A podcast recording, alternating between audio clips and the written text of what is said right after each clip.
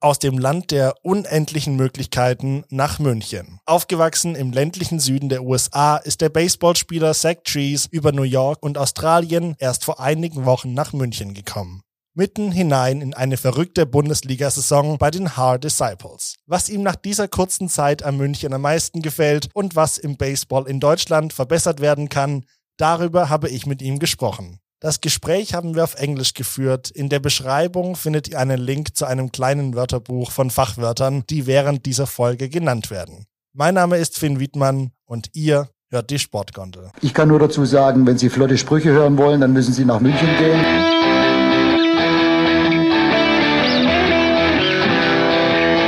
Die Sportgondel.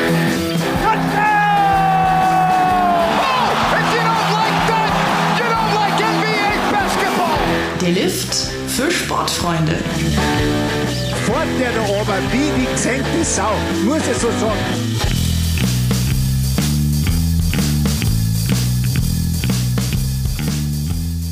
So that's actually the first English podcast episode of the Sportgondel. Um, and I'm very happy to welcome an American baseball player who's joining me right now, Zach. Thank you so much for being here. Yeah, happy to be here. Let me just give you a run through and our listeners as well on what can be expected from this episode. As mentioned already, our podcast is called the Sport Sportgondel and roughly it translates to um, ski gondola. And in my research up to this interview, I found some pictures of you actually with a snowboard. So I guess you're quite familiar with it. yep, yep, definitely done some snowboarding. So we will have different stops um, all the way through your career and your life. We will start with your childhood and youth, then your time in college, then the career stops in the US and Australia, and then with our last stop, we will look at your life in Germany. So, with that, let's get into the gondola.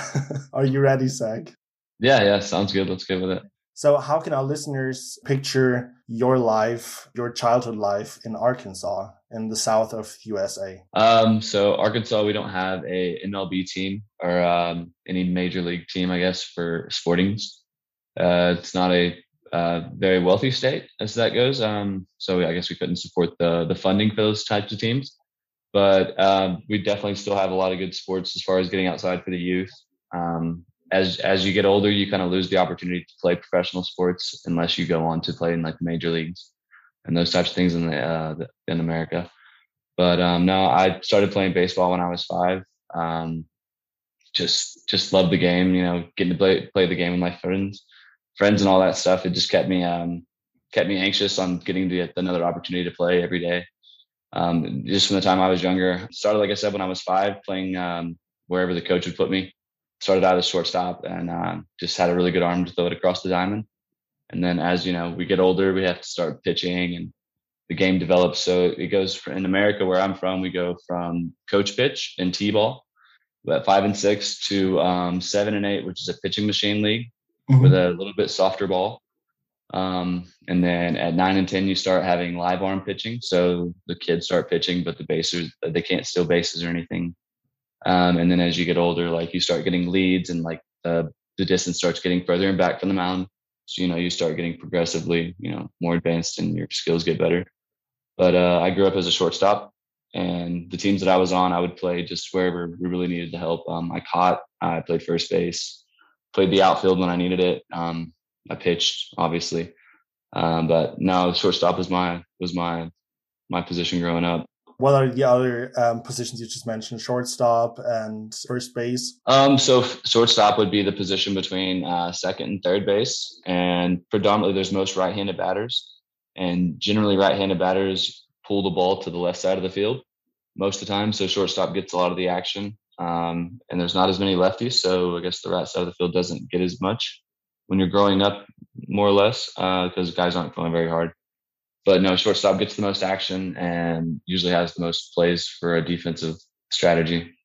So, what was it about being a pitcher that made you uh, want to stay a pitcher? Um, I actually grew up uh, all the way through up until I got into college uh, as a as a shortstop and just as a anywhere the team needed me. I mean, like I said, I pitched all through growing up, But when I got into college is whenever they turned me into a pitcher only. You mentioned you started when you were five years old. How did you get exposed to it though? Like your dad or your parents introduced you to it or your friends? So I, I just registered for school. We start school whenever we're five in America. We, get, we go to kindergarten is what it's called. And registering for school just before the summer, um, they had baseball signups. So I actually got to sign up and play baseball on a team before I actually started getting to go to school. So I made friends on the baseball team before I actually got to go and start school, which was really cool because um, you get to build those relationships and then you have those common interests with those kids when you go to school.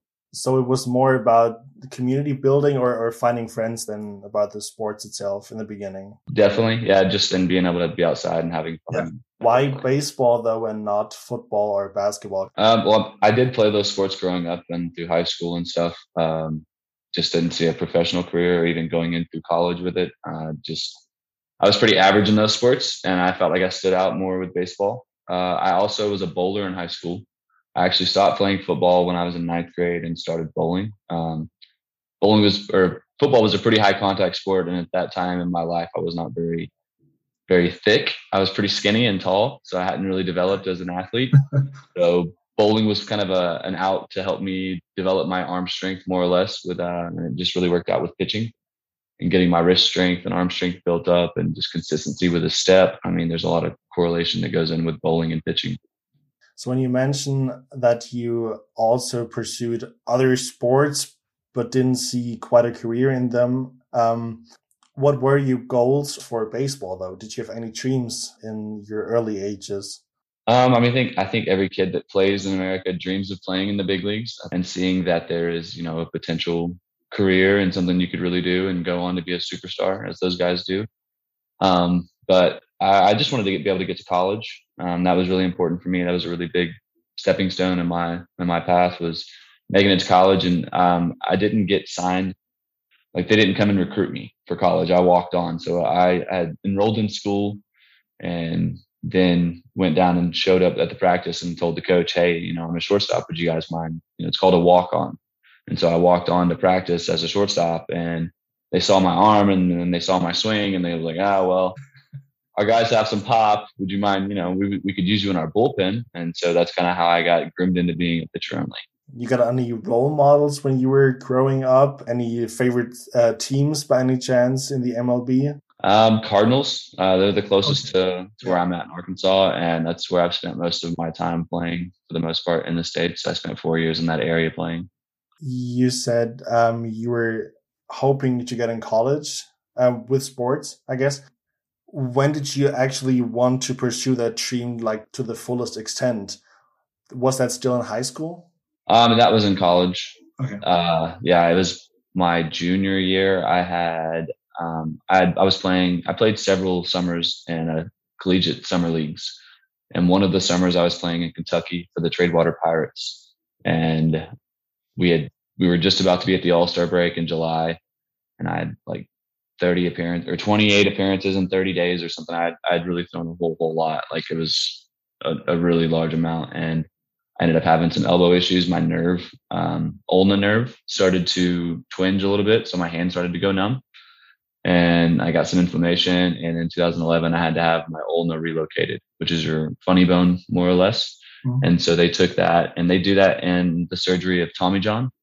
Because I didn't have anything torn, I didn't have to have Tommy John, thankfully. What's Tommy but, John again? So Tommy John is full elbow reconstruction of the UCL joint. Okay. And yeah, if you if you blow out your UCL, they have to go in and yeah, full do full reconstruction. But luckily, I didn't have anything torn. It was just the uh, the hyperextension of my arm causing my ulnar nerve to move out of its socket, and therefore I felt like I was hitting my funny bone every time. And so the doctor went in, and it was a it was an eight week recovery, and I came back throwing harder. And that was my junior going into senior year, and that was where like an eye opening experience where I realized, hey, you know, I've got something, you know, I have a good arm. It's healthy. It doesn't hurt. You know, I didn't tear it. It's not like I had bad mechanics, but there was a little, you know, a little hiccup with my, you know, nerve, but it was fixed. And that was where I was starting to drive to, you know, want to be a professional. That's interesting, though. Did your parents ever try to uh, get you away from baseball after your injuries? or did you say no? It's it's just part of the game. No, um, they saw my passion when I was growing up and the type, like how it molded me and being the person that I am. Um, really just respectful and doing things the right way all the time. It, it really matters. Uh, baseball does do that for people, hold you accountable for you know your teammates. They look up to you, and you know you have to, and you look up to them as well. And it's just a family unit. Were you a team leader of some sort in in high school or in, in school by any chance? Um, I didn't really have the pivotal role on those teams in high school to be the leader. I would say. Um, I was I was kind of a I was outspoken in my own way, but it was I thought it was, you know, I was just being myself most of the time. Um, mm-hmm. so I wasn't like the starting pitcher or the starting shortstop in high school. I was, I mean, I, I had to earn earn my spot, and it was a lot of other kids in my team that were getting opportunities over me, and I just, you know, I was there whenever I got my opportunity, but I wasn't, you know, my parents weren't telling the coach to play me, or you know, it was kind of a, you know, if I get my opportunity, I did. But I played summer ball as well in high school, so I was playing for different coaches and I was getting opportunities for other coaches to play. And that's kind of how I was able to prove myself. So, what's summer ball? Um, summer ball is separate from high school. So, high school season starts in the spring and it uh, ends at the end of the school season, which is in March. And then summer bell picks up, and that's called like American Legion. And you have that whenever you turn 15, 16, you play American Legion, and that is a like national uh, high school state summer league um, I think we can conclude the first journey now with the with your childhood and youth. um, let's continue with college. I mean, you mentioned it already. Um, in Germany, it's kind of we don't we don't have that system here, where you play sports in universities, and that's the big thing here. But we always look to the U.S. Um, with the big shows and with the marching bands in football or baseball as well. Yep. So how is it actually playing baseball in in college? Um, I found that it was uh, it was a really bonding experience for me and those those teammates. I, so like I said, I was saying earlier, I walked on. So I just showed up and was like, hey, you know, do you guys have a spot for me? Would you be interested in having me on the team? Hopefully, I can you know be a contributor. And I was able to be that. But my first year, I got redshirted. So redshirted means I was on the team, but I was not eligible to play for that season. So I was actually in uh, that college for five years to get my degree. Just because of the redshirt year, I still had four years of eligibility on the field. So my first year, which was my freshman year, I was just working out and getting stronger and being developed. So that way, when I had that next year, when I was a freshman on the field, I was ready. And uh, coming out of high school, you, if you don't have really good habits, which most kids don't, unless they have a really good coach, um, you don't have like a big like workout or you don't have a good diet so you're not putting on weight properly and you know and you're not building up your you know your body and so that's what that redshirt freshman year did for me. It gave me time to develop get stronger okay. what watch the game and see the speed of the game and then that next year being prepared for it. Um, so when you had that redshirt freshman year did others have that as well? Some. Yes uh, yeah it's it's not uncommon for for guys that they see potential in that maybe they don't have a spot for them that year or just want they need to get development a little bit more. Just kind of so, keeping them keeping them on the leash or I guess you could say that. I was I was 17 when I graduated high school when most people are 18. So I was really young for my graduating class. So that just gave me a year to kind of catch up to those guys that were a little bit more developed. When you say um, you were younger than others, you you were also playing older players then, all the teams? How was that um, experience? Um, college or in, in growing up? Uh, which one? Um, college. In college, so yeah, so like you played, you're on a team with juniors, seniors, sophomores, and freshmen as well. And usually the older guys are the ones getting the most playing time because they have the most experience. But yeah, you are as a freshman still getting out there and having your opportunity to make a you know make a contribution and pitch and play how did you get into your college? I mean, I see right now you have it on your uh, the shirt. Yeah, yeah. I think I think you can pronounce it because I would pronounce it yeah, Wachita. Uh, Ouachita, yeah. It's like a silent W, but yeah, Ouachita. It's an Indi- it's an Indian name, Native American. Is that a college which is um, among the good professional sports uh, universities, or was it just the one closest to you? Um, it was well, it was actually the close one of the closest to me. And at that time, I was looking at it just because yeah, it was close to home, and I was unsure if I was going to be on the baseball team. And I knew that if I wasn't going to be on the team, that I would probably have to stay at home, have a job as well. So I wouldn't be staying on campus. I would be driving back and forth. But because I did, I did get on the team. I did get in the dorms and get to have the whole whole college experience. And when you say you get into the college, um, do you get a, like a scholarship when you, you when you pursue sports, or do you pay regularly? Like so, you can uh, you can apply for grants and things. Uh, if you have a certain GPA, you can also get you know scholarships and stuff like that for those things. But um, my first year, I wasn't on any baseball scholarship money. Um, I did a thing what's called work studies. So I was able to do things like I was doing field work at the field um, to, to earn money for like books and stuff. Um, and also like I was like helping wash the jerseys and the pants and stuff for after the games and just doing laundry. And yeah, just so work study is a way to earn scholarship money. Or like my first year, I was taking uh, a ticket to the gate for the games. What were your dreams or your goals now in college? After obviously childhood playing in the big leagues, as you mentioned, what were the goals now in college? When you get older, you usually have a more realistic view on things, but also you're much closer to to the big leagues. Yeah, um, I mean, I honestly once I got to like up until I got into college, that was my biggest thing. I didn't really see pro ball as a reality. I didn't know that it would be an option because at that point I wasn't getting much opportunity with the teams I was playing with in high school. So by getting to make it on my college team, I was able to prove myself. I had some really good stats my junior and senior year, my last two years of college. And that's kind of where I was getting talked to by professional teams. Um, up until the time I graduated, I didn't know, I didn't think that I would be going to play pro ball. My job was going to be to go coach and get a full time coaching job. And in a university or or for another team? Um, probably for a university. Uh, that's what I was looking at. But at that point, I I was still up in the air. I mean, I was even thinking possibly go go high school or you know go back and coach a high school team just to get you know a coaching resume built up. But um, yeah, whenever I whenever we whenever I graduated college, we had just finished the conference championship. Um, and we had lost the first game of the tournament and it was a double elimination and we had to play we played i think it was nine games after that mm-hmm. loss to go to the championship. And the only games that I didn't pitch in was the first game and the last game. Yeah. We, we, we, had we had a really really good run, uh, and because we stayed all the way through the tournament, our our finals of at school were being taken that week, and we lost on Thursday, and I had to go back on that Friday and take all of my finals my senior semester on one day. So it's not quite that relaxing um, imagining okay you, you can you can pursue sports and also go to college. It's very tough. It's time management and that's something that it definitely taught me was time management and just learning how to prepare and being prepared is really important are there any other colleges that um, have have their scouts out there to to search for other good players in other colleges or other teams which send their scouts out? I think you you mentioned earlier the teams contacted you.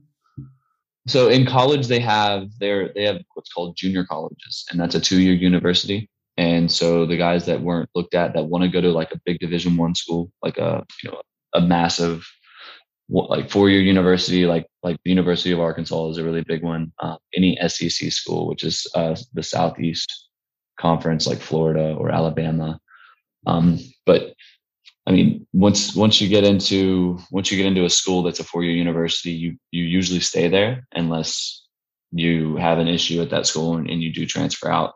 But the junior colleges are um, a big breed. Like that's usually where the college coaches will go to pick their players as far as like a key. You know, they're going to give this guy money to come to their university. They would go to a junior college more so than a high school.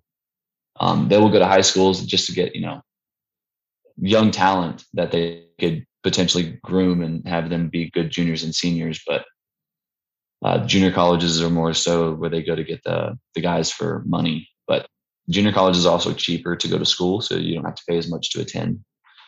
So, did you get any any offers by by teams when you were in college?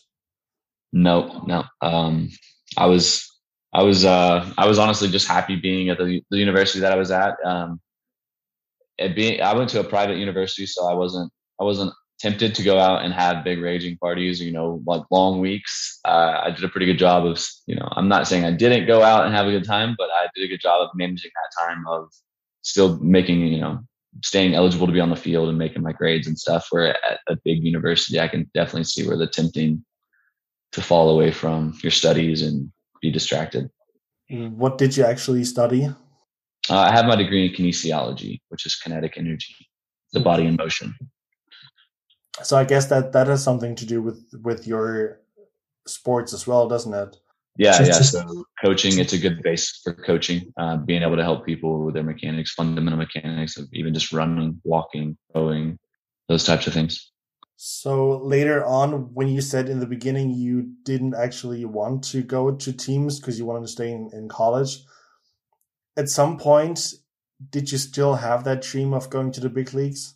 Um, in college, I did, yes um, whenever I walked across the, the, the stage the day I graduated, I hadn't had, had any contact with any professional teams. So how was, was that actually, for you? I just I pitched really well, and I wasn't sure like if I was going to get a if I was going to get a phone call or anything like that. But the day like so we we um we had all my finals were on that Friday. We walked across I walked across the stage on Saturday, and um, had lunch with my family after the graduation. You know, got my diploma. We went to have lunch, and I hadn't had my phone on me all day. And so, like after at lunch, I'd have my phone. I opened it up, and I had a voicemail. And I was like, "Oh man, wonder what this could be."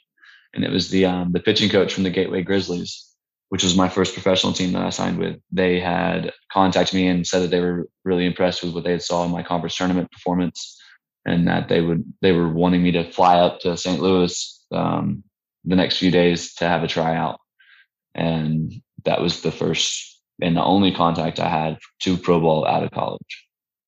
I love the fact that you always um, introduced the next stop as well. So, so um, you mentioned the Grizzlies, and now we're actually done with the second journey. Now we're coming to the stop with your career, um, with your career stops.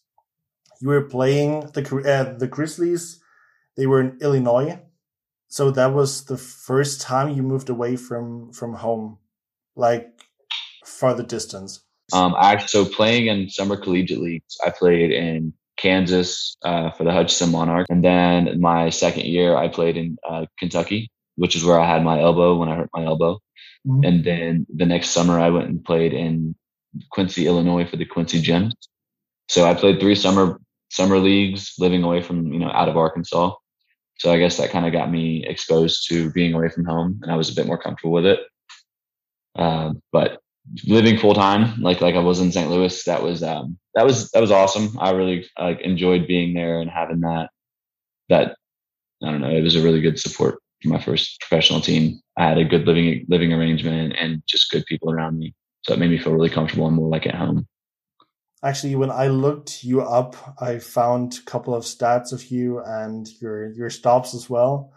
But there's yeah. but there is um, between 2018 and this year, there's a mm. gap. Yeah.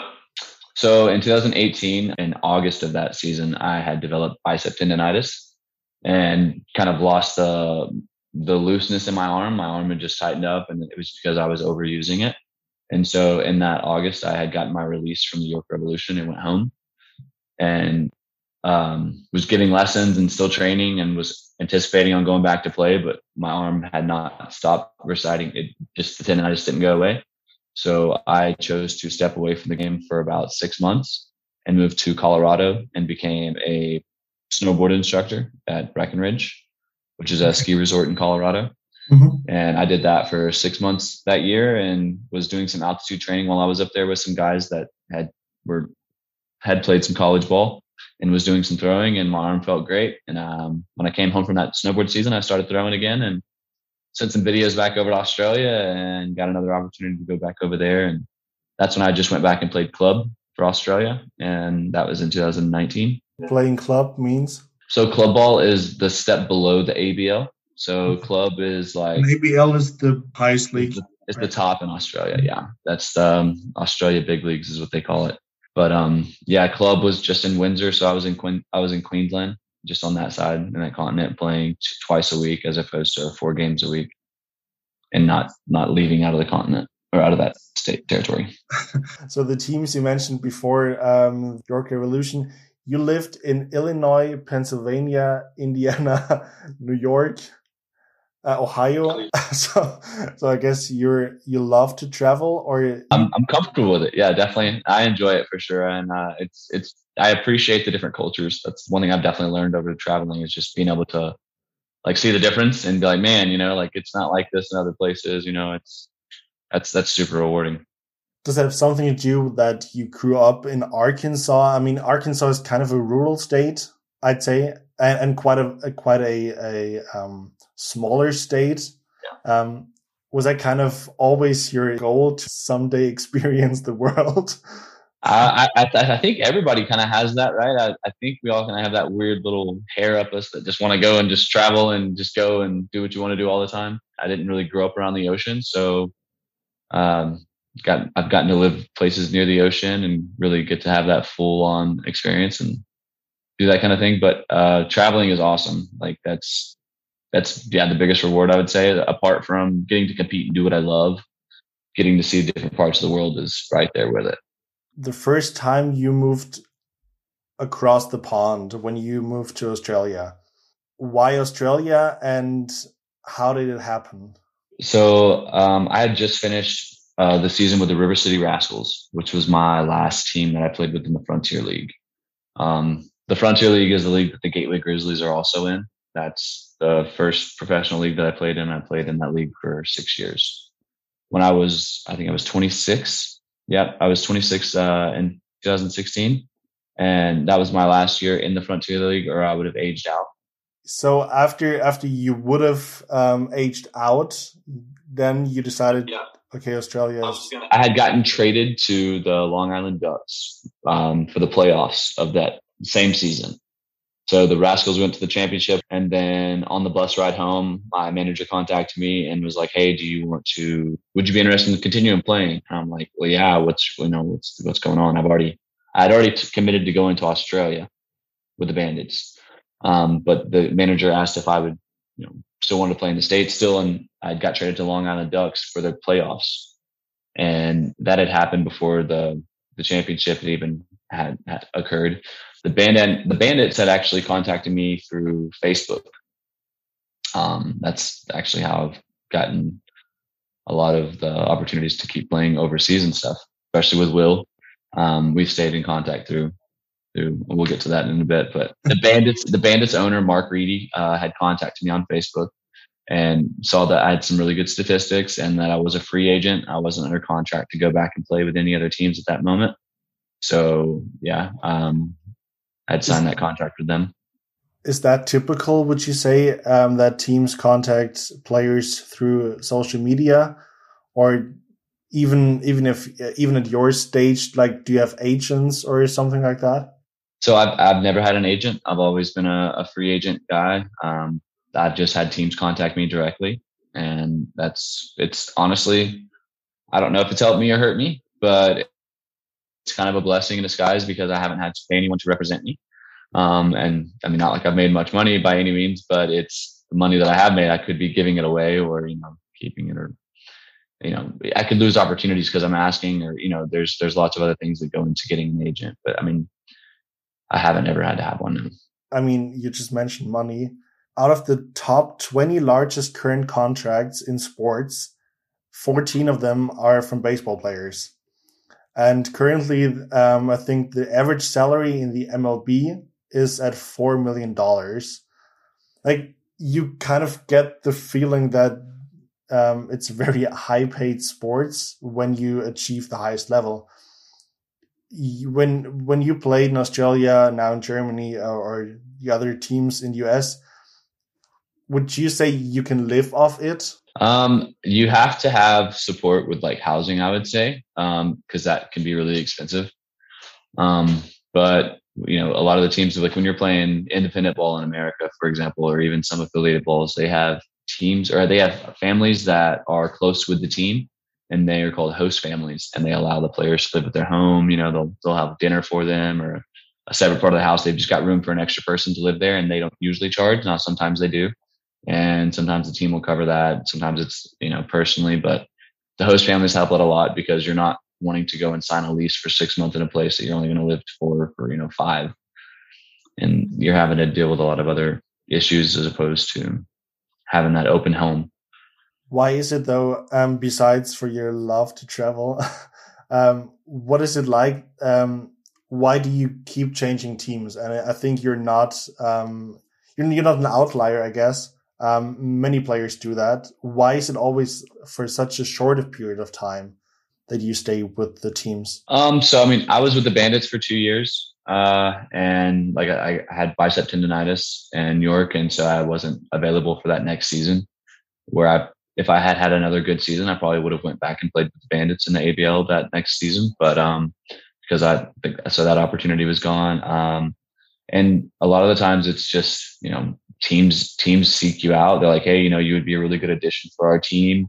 Um, I'm I'm a I'm a good contribution. So whenever I was with the the Gateway Grizzlies and got traded to the Lake Erie Crushers, I was a reliever for the Grizzlies, and then got traded to the Crushers, and they made me. I was turned into a starter.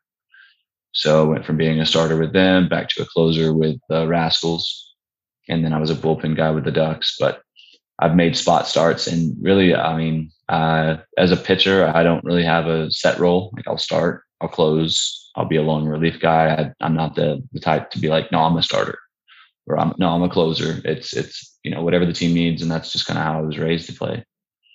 So when you say relief pitchers, those are the pitchers who are in the game after the starting pitchers injured themselves or having a bad um, streak or you know, they um, get tired. Yeah. Yeah. In, in America, we have we have more. There's more pitchers in a bullpen. So a bullpen are like the guys that are starters. So you mm-hmm. usually have five starters for a typical like week uh, of play, um, and they'll go in a five game rotation. And then the bullpen, you usually have about six guys in the bullpen, maybe more, maybe less. Just depends. Um, you usually have a lefty or two in the bullpen, and then you have your closer, and then you have guys that can go longer innings. And the the most the importance of that is everybody has a role. So you kind of have an idea of when you're going to go into the game. Like if it gets past a certain situation or past a certain point, the long relief guy knows he's not going to pitch that day. So he's there kind of just in case. And then the closer knows if the game's not winning, if they don't have a lead by a couple runs, he's not going to pitch that day either. So I mean, there's there's a purpose for each pitcher. So is is there a specific role that you like most, even though you say um, you're open to anything? Um, I mean, I like I like closing because I, I do well under pressure. Um, I've also been the guy that they bring in with bases loaded and no outs to uh to get us out of the jam to minimize the damage. Um, I mean, I I like being thrown to the fire and having to having to uh, you know be on my game that at that point and not have time to you know worry or think about it. Really, it's just you know react and go. Australia, um, you said you were part of the the closers now I was a reliever. Yeah, yeah reliever. Um, now you are a starting pitcher, and now we actually come to our last stop. Um, a couple weeks ago, you moved to Germany to Munich. Why Munich? Um, connections. Connections have a lot a lot to do with it. Um, it's not about so much of what you know, but who. And I had a good connection with one of the coaches here and players, um, in Will Thorpe being our catcher. Um, him and I developed a relationship. We were able to play in 2016 together in Australia. He was one of our catchers over there, and um, he saw that I had some quality pitches and that I was not currently signed with anyone to play this summer or this season. And he just he contacted me and asked me if I'd be interested, and then you know I gave him the thumbs up, and and so it went. Um, but I mean, Munich, Munich's a beautiful place. I've heard, you know, um, Ryan Bollinger and I, he was a former Brisbane, Brisbane Bandit as well as Munich disciple. Mm-hmm. And um, him and I played together in Brisbane as well. And he spoke really well of the place and he really enjoyed his time here. And so I, you know, I, I took his, you know, recommendation as well as, you know, Will's word for it, but uh, definitely happy with the choice. So you, you've never traveled to Europe before? I, I mean, it was definitely on the list definitely been on the list. And now you can cross it off down and check out the mountains. Yeah. Well, I, I, hopefully we can cross some of the borders and I can get a couple to uh, a couple the other countries that are in the area. But I want to go see the mountains uh, a little further south of us here. You can see them on the horizon. I guess that's the great thing about Germany or Munich that we're pretty much in the center of Europe, so you can travel to other other countries uh, very very easily. Um, you mentioned in the beginning that you lived in Colorado and you you were snowboarding in Munich. We or in the in the area of, of Munich, um, we we have mountains, um, the Alps. Have you had the chance to go there yet? No, definitely definitely wanting to. Uh, I've talked to some of the teammates, and we may even bust out some of the old snow gear and take a hike and get a free run down some down some trees, find some fresh powder, hopefully. um, but that's gonna have to be a. Uh, we'll probably take a trip middle of the week and take an adventure and try and get some footage of it.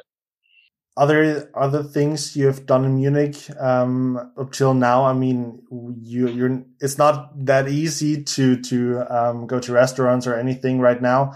But have you experienced any other things in Munich? Um, I was able to like I've been up to the English Garden, mm-hmm. um, and I've done I've gone to the Isar and seen like along the river where the surfers like to have their have their fun, and um, a couple of the gardens. But I went out to one of my first beer garden uh, on what was it Friday.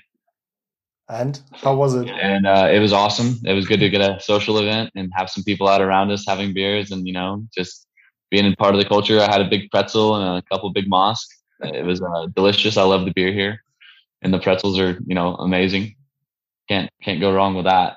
But um, definitely more beer gardens to be had, and uh, a lot of a lot of sights to see around the area. I love the history, like the the old churches and all that stuff, and just learning about you know what was going on in that time period and why things are the way they are today because of things that were going on then. And yeah, I just I appreciate the history do you have any contact with other Americans living here? Because um, we do actually still in the southern part of Germany, we still got many Americans living here, soldiers. Um, we still got a couple of um, army bases here. Do you have any chance to be in contact with them? I mean, some no. some people actually come to your games, I guess. Yeah, uh, but I haven't actually had too many too many encounters with other Americans apart from the guys that are on the team. Um, yeah, not not not so much.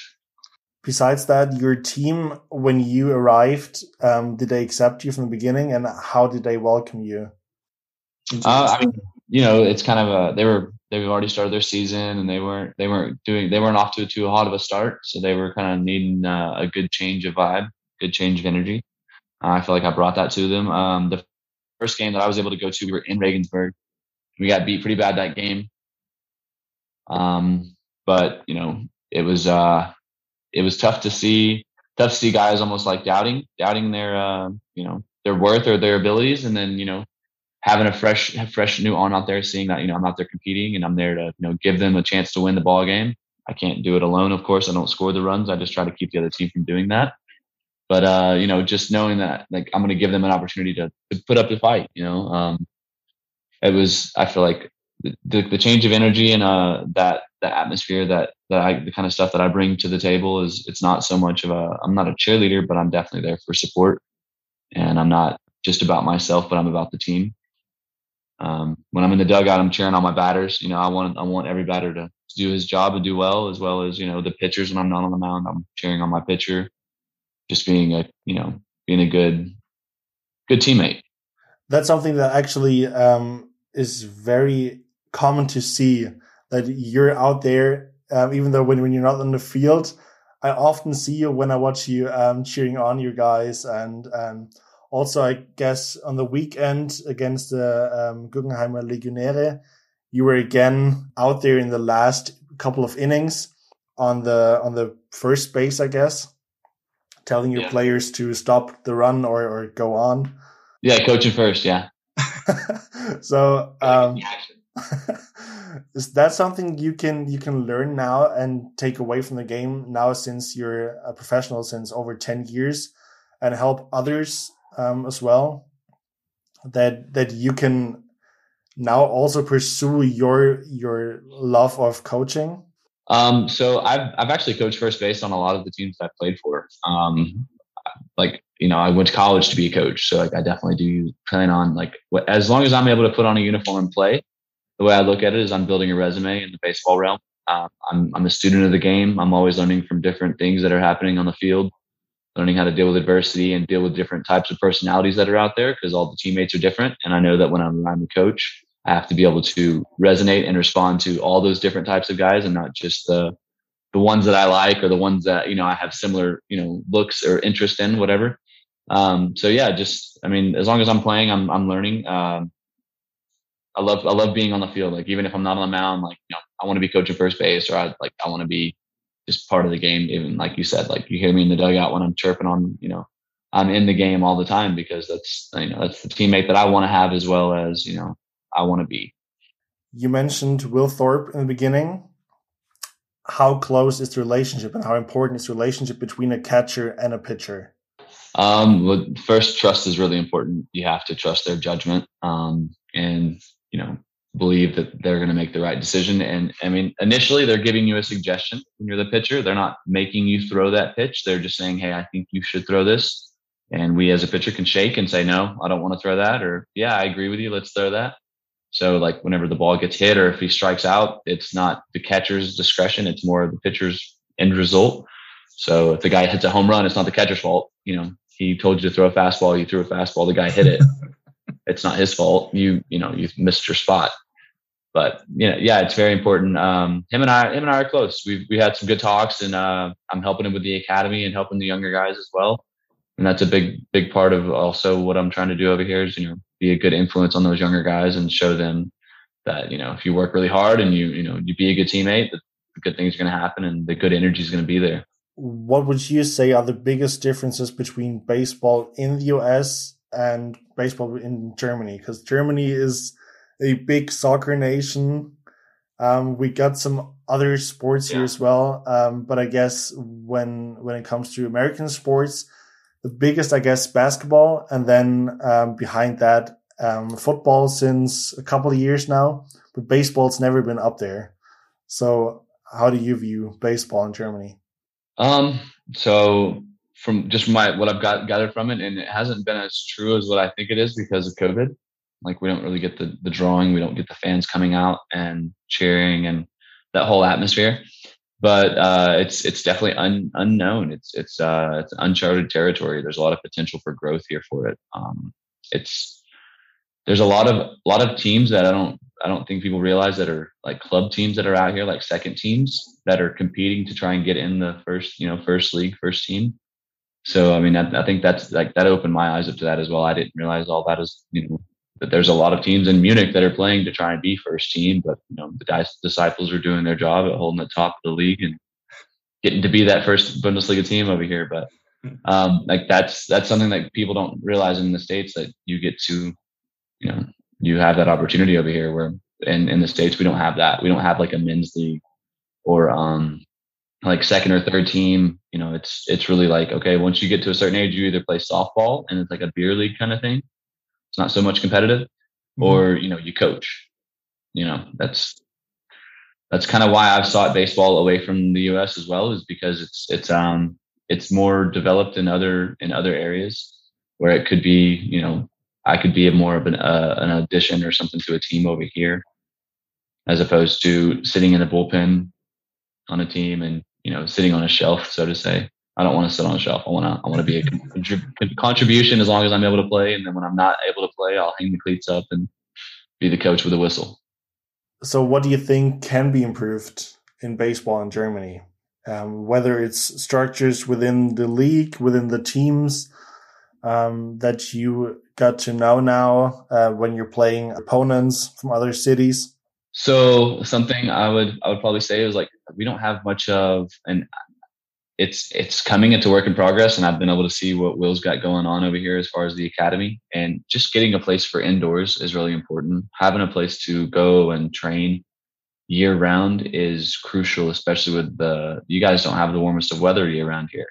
So it's kind of hard to go outside and hit a ball whenever your hands are freezing you know and there's snow on the ground. So like but i guess you're kind of spoiled when you're when you come from the south of of the us with good weather oh, also, I mean, just to put it out, I, I was I was back home surfing behind the boats uh, the week before I came out to Germany, and it was you know snowing when I got here. and I'm like, oh man, this is a this is a bit of a climate change, but yeah. you know, let's yeah. go. but I had, had, just gotten sunburned. I had a fresh sunburn, and I got over here, and it was just like, oh, I'm now I'm freezing. But it's even better here in the southern part of Germany than the northern part. So I guess you kind of yeah. be lucky. well, and I, I'm just happy to be by the mountains. Like the mountains are awesome. I'm really looking forward to getting out and exploring those. Right now, your team has a losing streak of four when we include the the game against Mannheim, which I guess one inning is still um, to be played. Before that, you guys had a five game winning streak. And before you came, actually, the team won only one game out of seven games. And then you arrived, and then immediately you guys won. I talked to your coach, Alex Tufts, um, and he mentioned the honeymoon period's not over yet um, with you, and he's still impressed by all your work. How does that make you feel when your coach gives you that praise? I mean, you know, it's it's a huge compliment. I have I have a lot of respect for him, but I, I, have a lot of high expectations for myself as well. And that's what keeps me driven and uh, striving to set the bar higher than, you know, what it currently is or what it's, you know, potentially has to be. And I just want to, you know, I take it in stride and appreciate like, you know, the moments, but at the same time, I'm, I'm not content. I want to, I want to have a, I want to have a spot in the playoffs and know that we're going to make that spot. And, but it's, it's good though, you know, the, we're, we're the team that we're the underdog which is not a bad thing because we're we're hungry and we're not content. We know that there's room for growth and room to get better, and that's you know that's what our team sees as the potential, and that's really important. Um, when you lose sight of that, then it's kind of like you lose hope. But you know we, we're we're putting up good fights against good teams, and you know we're right there in it. You know one one swing, one one uh you know one pitch away, one one making a pitch and not getting a hit, or getting a hit, making it. You know, it's just it's one pitch, but that's the game. So how to get consistency back? How can you create a, a, a momentum where you can win again? Um, I mean, just getting guys to just keep putting in the work. Um, a lot of times when you have a lot of success, you become complacent and you think you've got it all figured out. And whenever you start to struggle, you realize, oh man, I still have a lot of more to work on. So whenever like, it, I don't know that this is was our case, so to say, but we had won five games in a row and we were feeling pretty good about ourselves. And maybe guys haven't maybe they were comfortable and complacent a little bit. Not saying that they were, but it, it, guys can get that way in the middle of a season, especially when they're having some luck and things are going their way. Uh, but maybe you know, just getting back to that hard nosed attitude where we got to keep grinding and earning those wins. And you know, we got to beat the good teams to be in the fight. It's not just uh, you know the low ranked teams that matter. It's all the teams, and we have to you know hold our own against them. Since you came mid season, I guess you didn't quite. Um experience what happened here preseason. Um, there were talks that the season cannot even be started this this year. The Northern Bundesliga, because um, there there's the southern part and the northern part. those two conferences. Um, they didn't even start yet. Men, most of the most of the teams. Did your teammates tell you about the struggles beforehand, and does that affect the team right now, or other players? So I, I did know about it. Um, that's kind of what was delaying on me getting out here so early. I mean, I could have flown out a couple weeks earlier, but I've been stuck in quarantine. And at that point, they weren't sure that they were going to allow me through the border. So that was uh, the, the, the waiting period that I was on. Um, but no, I don't. I maybe if I had gotten here a little bit earlier, just to you know be a little bit more support and you know show them that hey, we've got you know a quality game two starter that is going to get us some innings. And but I mean, the guys they've played together for a little while. You know, they've got chemistry. They know each other. Um, they know what they've got in each other, and I, I just, I just think they got off to a slow start because of yeah. I mean, it's it's not warm here. They weren't able to see get a lot outside, and the bats weren't warm. Pitchers hadn't seen a whole lot of live batters either. So I mean, there's a lot of that preparation that goes into care. you know goes into play there. I guess the um, the goal before the season by the Haar Disciples was to reach the playoffs um, you mentioned it as well. You're right now. You're in sixth spot, but also but but very close to the others before you. So except for first and second place, what are what do you think are your chances of reaching the playoffs? Um, I mean, I I know we have to we have to win pretty much every game to keep us and to keep an opportunity. Uh, which is not un, it's not impossible. It's going to take you know everyone stepping up and doing their job. I think it's possible personally, I'm going to give it my all to to get us there. but it's not going to be all on my shoulders. It's going to be, you know, the the other nine guys that are behind me or the other eight, I guess. Um, but you know, and then the other guys that are going to be pitching, you know, it's I can only throw one game and I can only throw so many innings, so many so many pitches. We're all human, so you know, it's uh, it's kind of like you know, you got to pick it up when the other guy puts it down and keep keep going. But I mean, if we, I think if we if we believe, we buy into what we're doing and what we've seen, what we can do as a team, I think we have a good op, you know, a good shot at it. We're about to reach the top actually of our journey, um, and just before that, I wanted to ask you, what are your future plans? You said at some point uh, when the time comes, you hang up your cleats, and right now you're 31, and usually the retiring age of baseball players around uh, to, towards the late 30s where do you see yourself in the next couple of years? Um, I mean, if I can get another contract and keep playing, yeah, definitely. Um, I want to uh, potentially open up an, my own my own academy back in the states, um, and kind of get that going, just so I'm able to give back to my community because that's something that we've been lacking, and I didn't really have that as a kid that op- that option. Um, so just yeah, um, I mean, I want to open up an academy and be a coach, but I'm like I said, just building a resume as a player and continuing to be a student of the game and you know learning every day and every time i get out there on the field. And what about your immediate future? Right now there are 12 games left in the season. If you reach the playoffs i think the season goes until july. What are your plans um, to to stay with the team in Haar uh, with the Haar Disciples or um, join another team? Got any other offers yet uh, I don't have any any offers yet at the moment. Um, I'm definitely open. I'm not sure as to far as uh, what what what'll go on.